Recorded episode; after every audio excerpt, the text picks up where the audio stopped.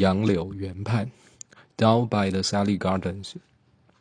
爱尔兰诗人叶茨在一八八九年完成的作品，据说是根据他的故乡一位老农妇所演唱的不完整歌词改编而成。创作《杨柳原畔》的那年，叶茨二十四岁，与当时的我们年纪相差不远。也正是在那年。他遇到投身爱尔兰独立运动的莫德冈小姐，尽管频频拒绝他的追求，但那与他成为他诗词创作的缪斯女神毫无妨碍。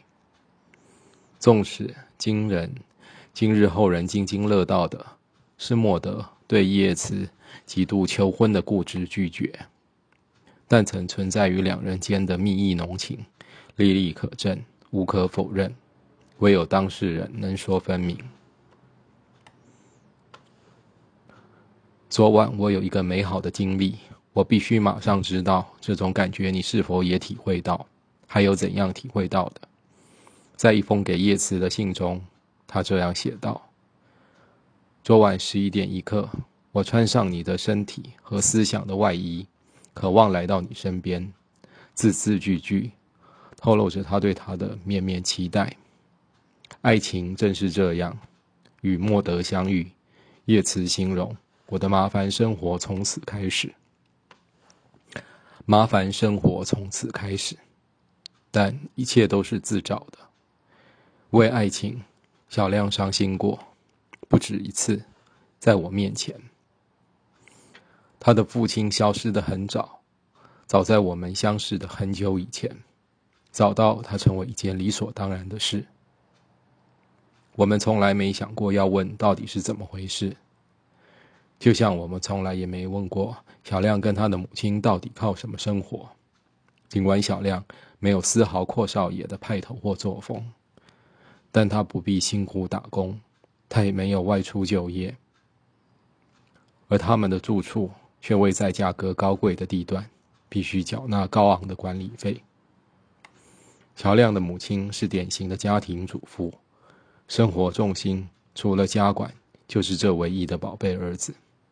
但小亮与母亲之间，并没有一般人想象的那种亲密的母子关系。小亮对母亲的态度是孝顺的，但并非言听计从。他对母亲的管教是叛逆的，但并非任性妄为。或许可以这样形容：两人的互动，像是小亮的母亲。在教小亮如何当个好儿子，小亮则在教他如何做个好母亲。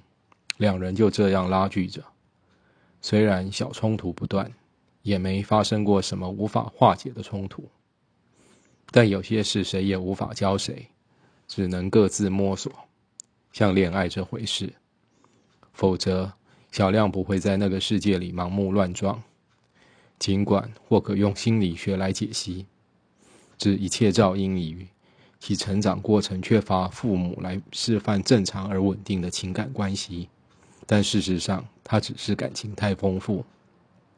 于是，虽然在我们所理解的人情世故里，通常是遭到背叛的一背叛的一方会痛哭，但在响亮的故事里，背叛的人哭得更厉害，他就是那个总在背叛的人。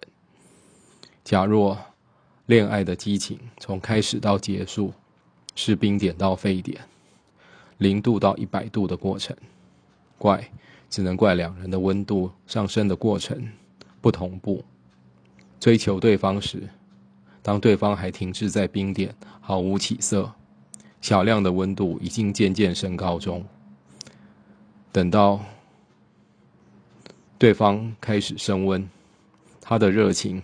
已届四五十度的高点，最后，当对方终于来到五六十度的热爱阶段，小亮却已过了沸腾的最高点，进入降温的阶段。然后他开始寻求下一段激情，对方则深陷烈焰无法自拔，冲突就从这里开展。我不是故意要伤害他的，小亮总这样说，我只是停不下来。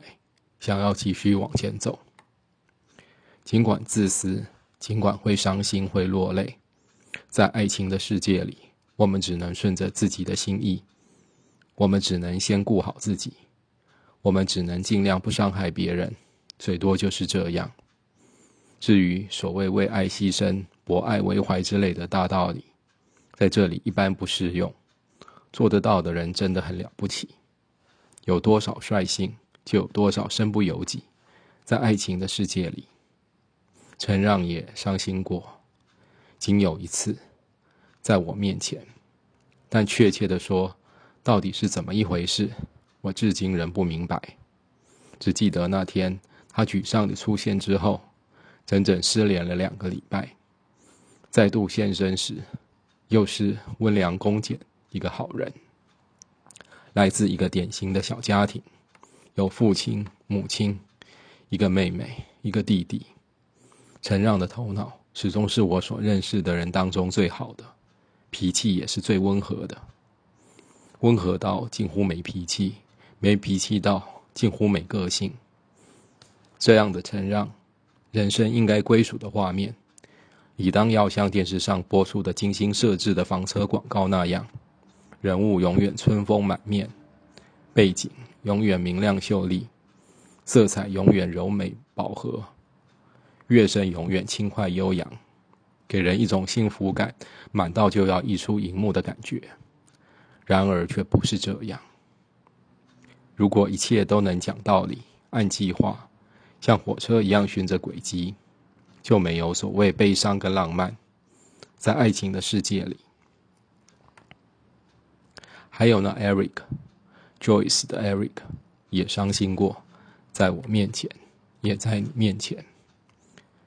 一个夏姿明媚的晚上，记不清是什么主题的展览，只记得那是最后一日，在几个人的吆喝下，大家早早便相约下班后一定要共聚一次。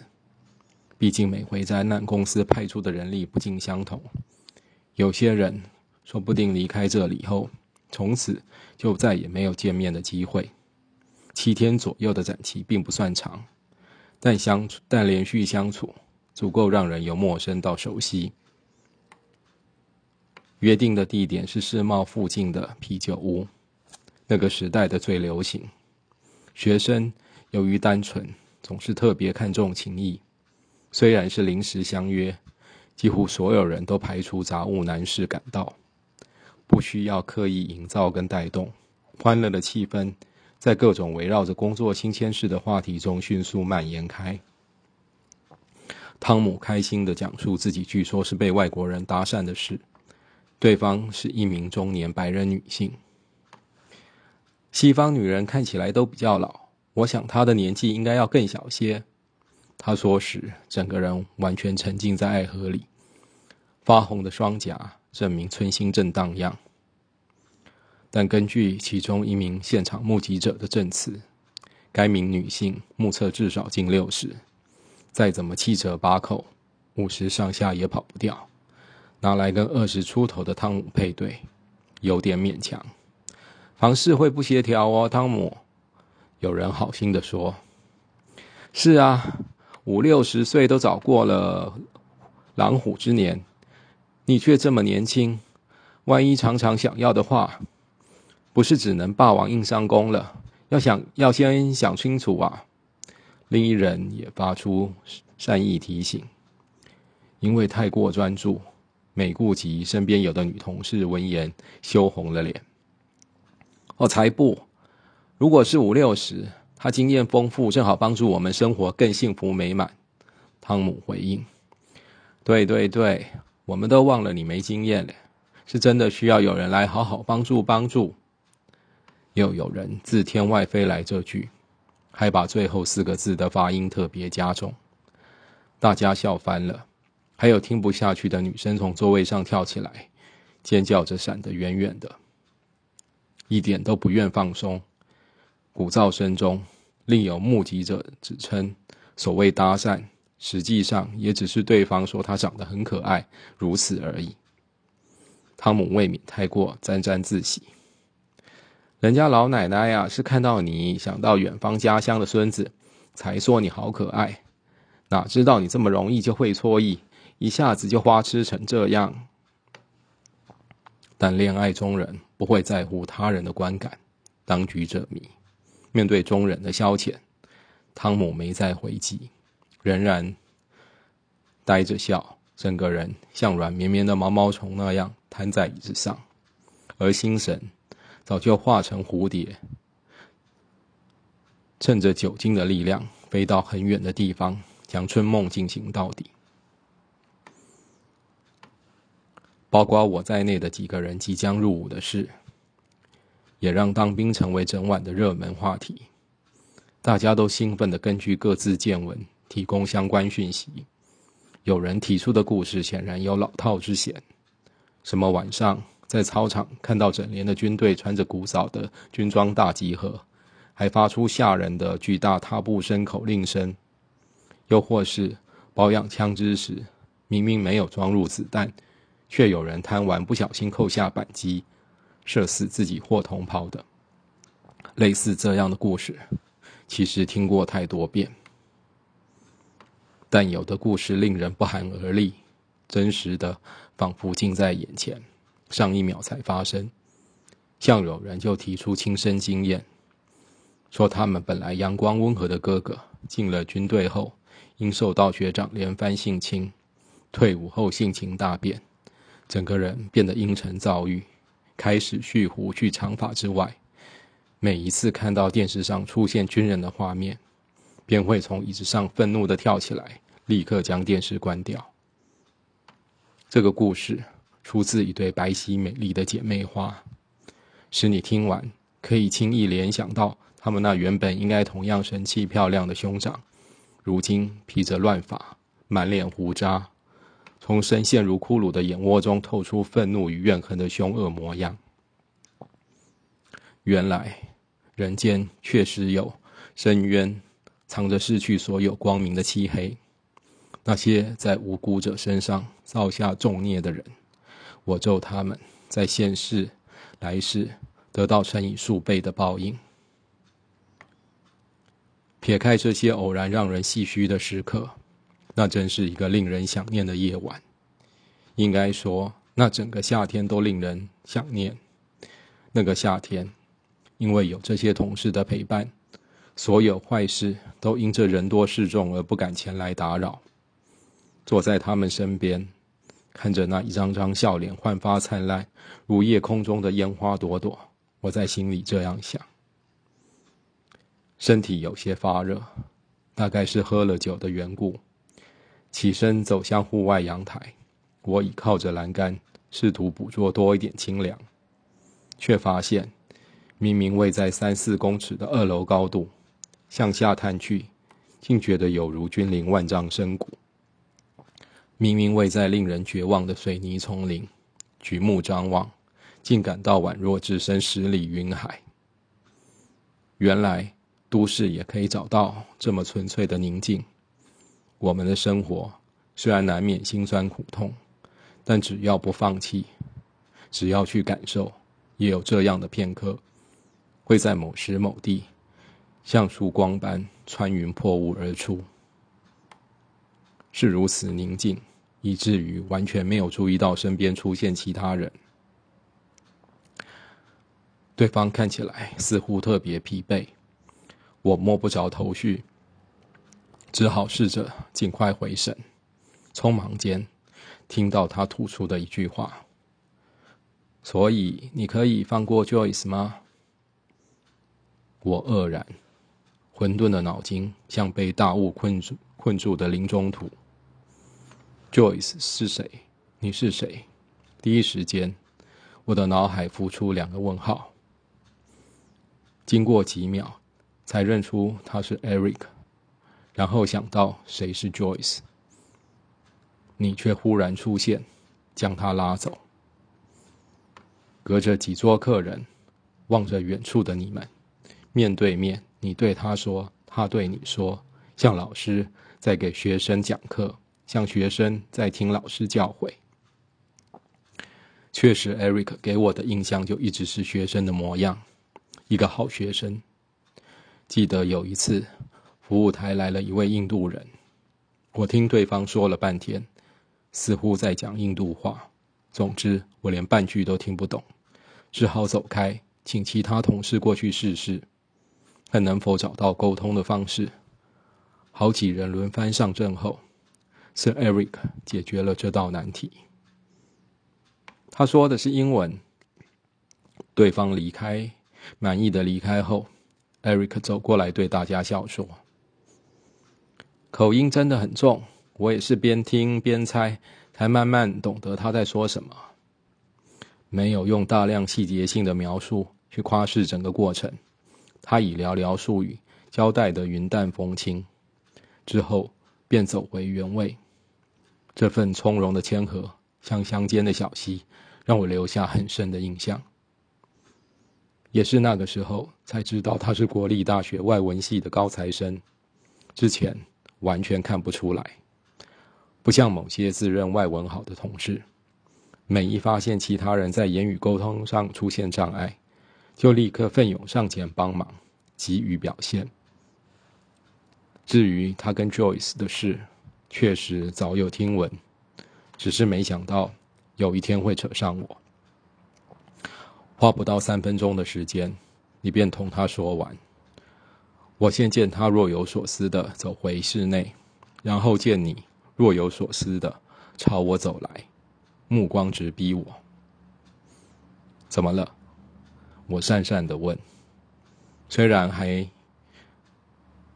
没弄清楚到底是怎么回事，但你的眼神已经先让我觉得自己做错事。没有立刻回答，你只是走到我身旁，倚着栏杆向外望。我转身朝你看去。又是一张表情分不清的侧脸。嗯，他希望你跟 Joyce 保持距离。你这样说啊？是吗？他真的是这样说的吗？手握着栏杆，你弓起身体，做了一个舒筋展骨的动作后，才慢慢回答：“不，他不是这样说的。他是说。”希望你不要再跟 Joyce 在一起，不应该是这样说。他拜托你不要再跟 Joyce 在一起。如果你不是认真的话，是吗？他是这样说的吗？问完，才发现自己好像又重复了上一句话，简直像跳针的唱盘。我想笑，觉得应该笑，很好笑，但笑不出来。嗯，哦，Eric 是蛮受伤的。我想，若不是今天多喝了酒，是绝不会说出这些话来的。而且，你似乎想要继续解释，却看了我一眼，匆匆住口。我的心里一阵寒风扫过，虽然彼此不熟。但因为是前印度人的事，让我对 Eric 留下很好的印象。纵然没机会建立更多交情，但在这个带着离情的时刻，想到这场误会，竟然很可能是我们在对方生命中最后留下的，也极可能是唯一留下的印象，不禁感到怅然。还有 Joyce，我也喜欢 Joyce。不管作为朋友或作为异性的喜欢，所以我们才会有那样的互动。上班时较频繁，就是一起吃饭聊天，一起做做这个那个，互相开些小玩笑之类的。想起来这些，我和你还有 Karen 姐也做啊。至于下班后的来往，就是通通电话，通常是他打来问我有关工作。像排班、薪资一类的问题，也单独吃过两次饭。一次是为了答谢上次替妹送花的事，他坚持要请我；一次则是到公司去领支票时巧遇，就顺道共用晚餐。两次不多不少。我不是没有感知到 Joyce 对我的好，但既然因为当兵的缘故。早就决定为交女朋友的事画下一条线。按我的个性，就再怎么样都不可能超限。依然行动自如，可以跟任何人在最大范围内一同唱歌跳舞，但我不会让任何动作危及那条区隔两人的线，将它拉扯，将它崩断。我就是可以做到这样，我也只能做到这样。我觉得有些发昏，思绪像乱麻一样，怎么样都抽不出一条完整的线。我喜欢面对单纯的人事物，Joyce 就是个很单纯的人，所以我很喜欢他，不想抗拒这份感觉。但眼前这个问题太不单纯，没有二元的答案，我想先逃开。要不要先走？我看着你问，你点点头。走下楼，拿了钱给 Karen 姐，然后往户外走去。于是才有机会确认，早先享受到的宁静并非幻觉。接近午夜十二点，原来时间可以流动的这么快，这么不着痕迹。踏出门，深吸了一口气，感觉胸口积压的胀气至少有一半都化为香气。我朝身旁的你笑了笑，才步上向北的人行道。那是你回家的方向。双手插在口袋，不知道从什么时候开始，这个动作已经成为习惯。只记得最初是为了故作潇洒，为了故作成熟持重，在那种懵懵懂懂的年纪。总之，维持一种不疾不徐的速度，我与你肩并肩行走。人行道很宽，凉风如海浪般阵阵袭来。在眼前透明的山沙滩上来来回回，每踩一步都可以感觉到一股透心的冰凉。车辆的呼啸声偶尔自很远的地方传来，衬得这片海岸一发即静。我觉得有点悲哀，一种无力的感觉，因为风的不断吹送而被无限拉长，切也切不断，驱也驱不散。不止因为风。也因为我很明白，在这个告别的夜晚，可能我就要失去两个朋友。你家是这个方向吧？停在一个十字路口的红灯前，我问。是走出啤酒屋后说的第一句话。Joyce 是真的喜欢你。你看着我说。一整个答非所问。反正怎样我都无所谓啦。也许你说的是真的，而我却说了谎。其实，并不喜欢这样的自己，总是习以为常的接受别人的关照与爱护，从不探究对方到底为什么。也是会试着尽量回馈，并且告诉自己这样就算做到公平，但从没想过物质之外最贵重的心意。才是自己无法等量给予的，总是不想拒绝别人，怕造成伤心，最终只是拉长、延长拉锯的过程，加深伤害的程度，造成更痛苦的结果。对一切了然于心，我从来不是无辜。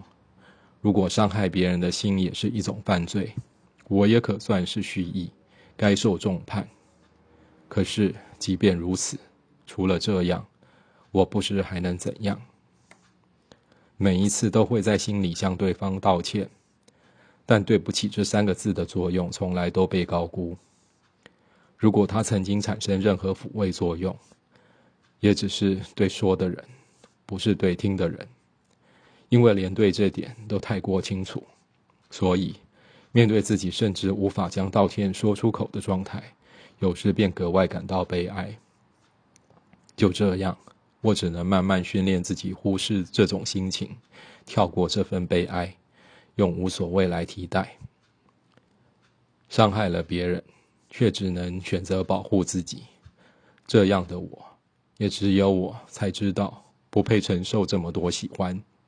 这样的我，也只有我才知道人们看到的只是勉强维持的假象。我再度默然。在你面前，我不想多说，怕言不由衷，担心被看穿。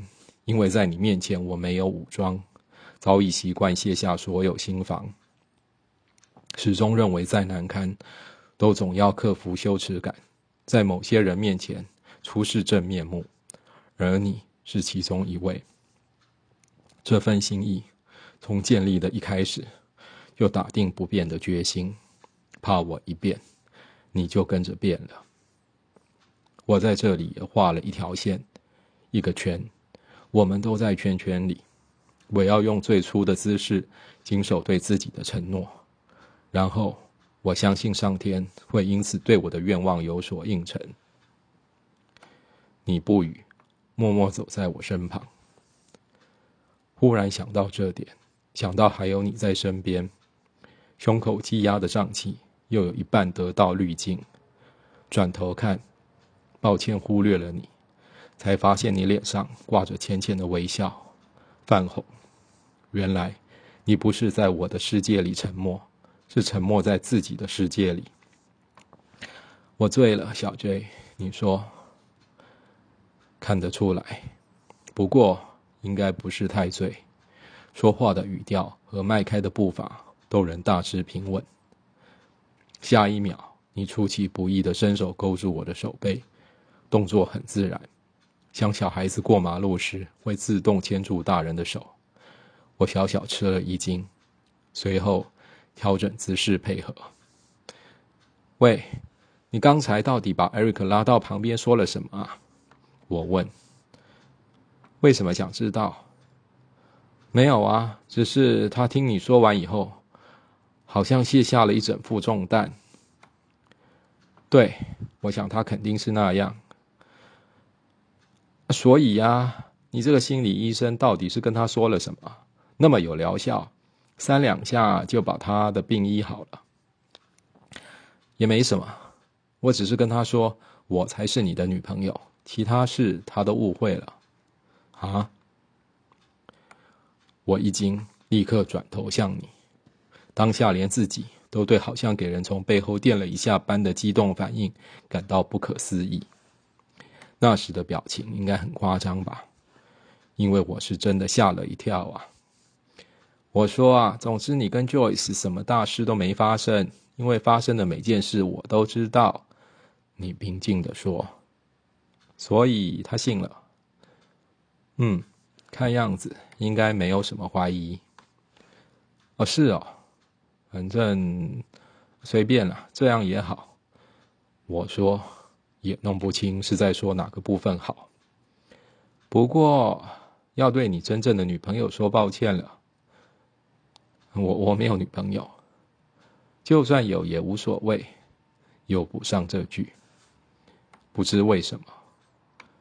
话说完，忽然想起蓉蓉，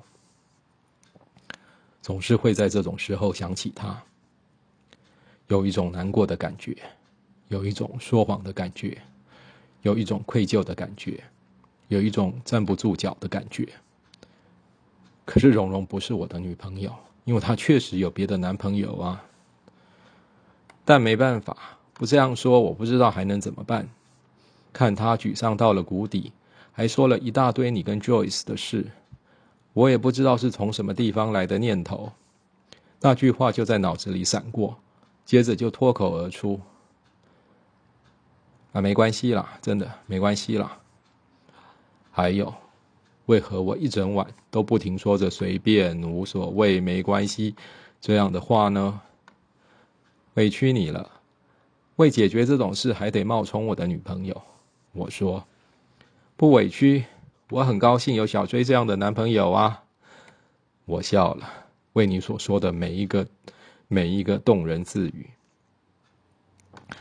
是真的哦。我是真的很高兴有小追当我的男朋友哦，就当这是纯度百分百的醉人一语，我也愿意跟着一起醉在那浓度百分百的甜蜜里。我止不住笑，觉得很久都没这么开心过了。原来，再贫瘠的土壤与再浑浊的空气，都阻挡不了开出遍地娇艳的花朵。这悲伤的夜，本该用凝重与惆怅来哀悼，但我就是想笑，一点都不愿让这份雀跃的情绪平复下来。你不会不高兴吧？你转头，露出小狗的眼神。